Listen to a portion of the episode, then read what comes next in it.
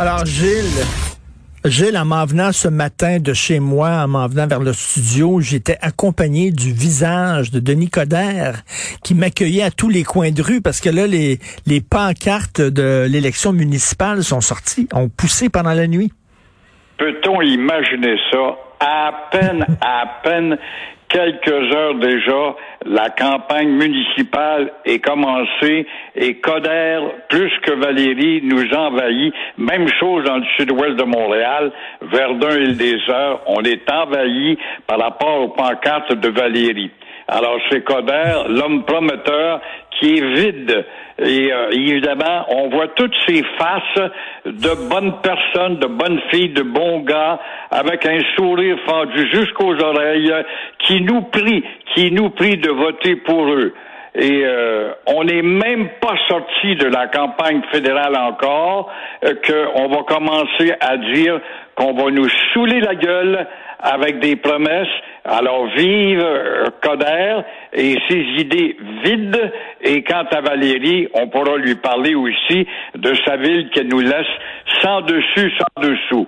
Alors que la fête commence et euh, passons à la caisse pour la facture. Et d'ailleurs, son slogan, c'est compétent. Hein, il y a le visage de Denis Coderre, c'est écrit compétent en super gros. Euh, J'ai pas vu de pancarte, moi, sur mon chemin ce matin de Valérie Plante. J'imagine que ça s'en vient. Mais euh, c'est pas très excitant quand même. Hein. Puis je mettrais pas un deux ni sur un ni sur l'autre. Ça risque d'être serré.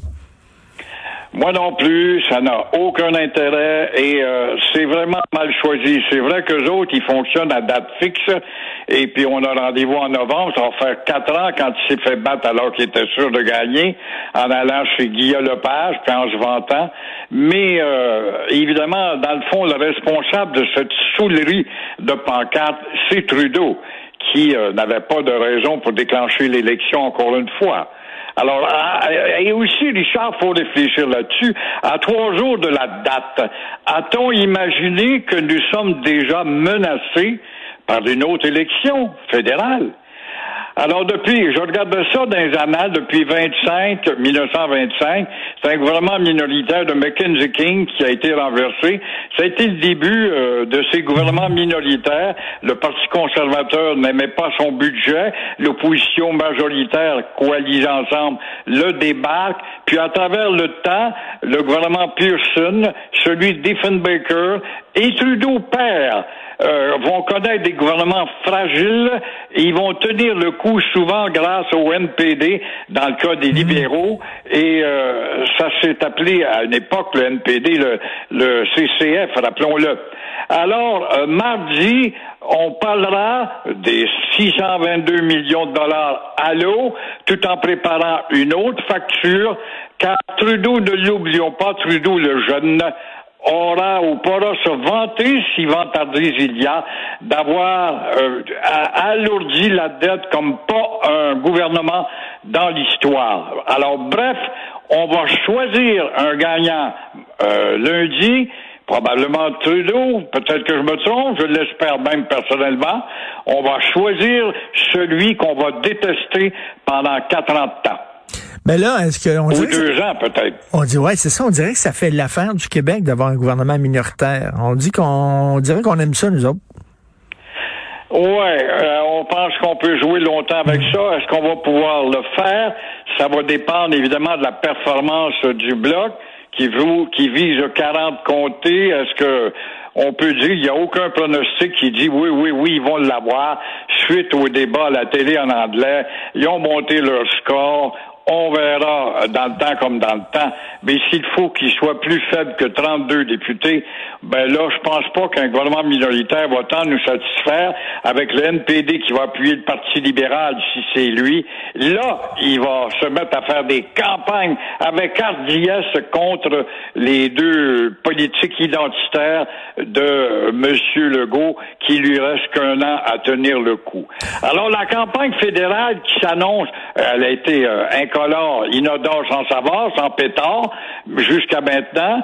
on va voir un peuple de deuxième zone, encore une fois, méprisé comme nation, et on dira toujours les experts, oh, nous avons une nation conciliante et patiente, foutaise. Nous ne sommes pas des gens des gens patients et conciliants, nous sommes en réalité en voie d'assimilation. Alors, on meurt tranquillement et c'est ça qu'on qualifie de conciliant et de patient. On est en train de mourir à tel point qu'on est à demi euh, assimilé. Alors, on n'a même plus d'arguments pour parce qu'on n'en a plus dans le cerveau. Ça ne nous intéresse pas. Et puis, on est satisfait de cette euh, mort tranquille où on a été mordu par le serpent. Et euh, évidemment, on est engourdi, mais ça ne nous fait pas mal. Mais là, euh, euh, oublions le fédéral. Regardez ce qui se passe au Québec. la pénurie d'infirmières, les infirmières qui sacent le camp, la pénurie de professeurs. Vous avez vu ça? Il y a des étudiants qui étaient tout seuls pendant deux semaines dans leur classe, prof, pas de suppléants. Ils regardaient leur ordinateur puis leur téléphone cellulaire. Il y a deux hôpitaux qui ont dit envoyez même pas des ambulances chez nous. On veut rien savoir. Nos urgences sont débordées. On regarde ça, là, ça va pas bien au Québec. C'est incroyable, pareil. Qui aurait pu imaginer un problème, un problème de cette ampleur? On l'imaginait, mais pas aussi gigantesque que ça.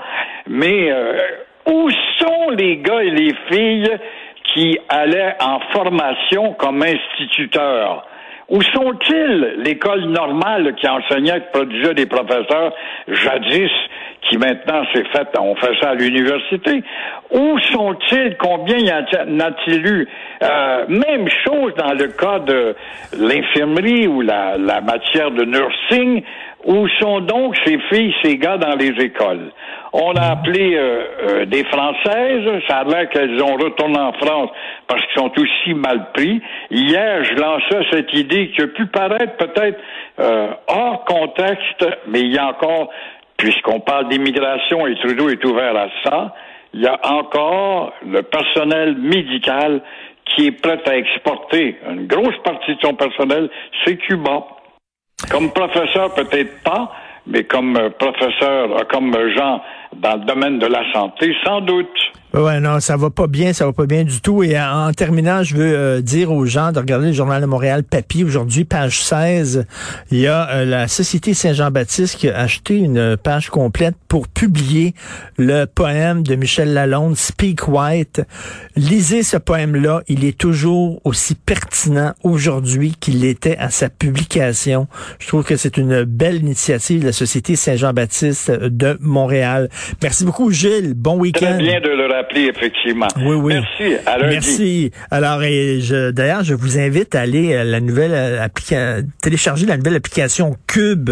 Vous trouvez une tonne de contenu. Là, il y, a, des textes à lire, il y a des balados, il y a de la musique, il y a la radio, il y a quasiment des, des messages et de la fumée. Il y a tout là-dedans. Là. Tout ce qui est multimédia est dans une application, une seule application. C'est la nouvelle application Cube. Euh, merci beaucoup d'avoir été à l'écoute.